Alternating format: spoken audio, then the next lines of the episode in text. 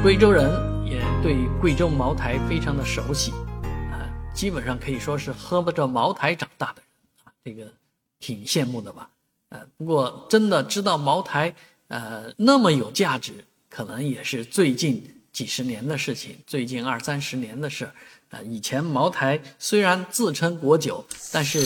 呃，与他争夺这个国酒称号的人有很多啊，大家都拼命的说自己是国酒，所以以至于国酒到底是谁，其实在以前并没有定论。但是呢，啊，茅台酒的两位老总，一个叫季克良，一个叫袁仁国，这两个人呢，奠定了茅台啊一个非常大的市值。啊，也奠定了茅台国酒的地位。啊，其实茅台酒作为一种香型酱香型，啊，在中国来讲的话，以前喝的人不是特别的多。啊，甚至于就是说北方也好，东部发达地区也好，啊，基下基本上很少有喝酱香型酒的。但是经过季克良、袁仁国的努力之后呢？现在酱香白酒啊，已经风靡全国，所有高端人士都都爱喝这个酱香型白酒啊，甚至于酱香咖啡啊。那茅台集团的发展，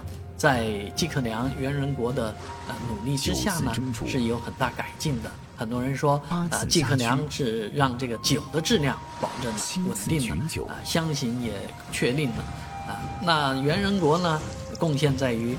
营销在于它的这个市场的渠道，以至于全全中国的经销商、酒商都在推崇茅台，都把茅台视为国酒，都把茅台的价格一举推向了现在的这个高度啊，以至于很多人觉得炒茅台有利可图啊，囤茅台也是能够赚不少酒的。但是确实，茅台和啊腐败也是会有直接关系的。送烟送酒这样的事情，以前觉得好像是不拘小节啊，是小小礼物、小小的意思而已。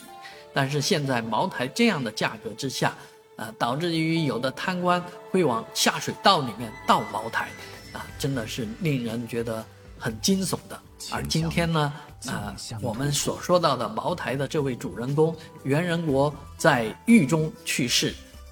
尸体呢，已经呃运到了这个贵阳市的某个殡仪馆，呃，但目前并不对外开，呃，提供这个瞻仰啊，提供探视的这样的服务，啊，对于这么一位有争议的人来讲，啊，如何走好人生最后一步，啊，如何送别这位老人，倒成了一件挺难的事情。但是无论如何，茅台酒肯定会感谢这位啊老厂长。感谢这位老总。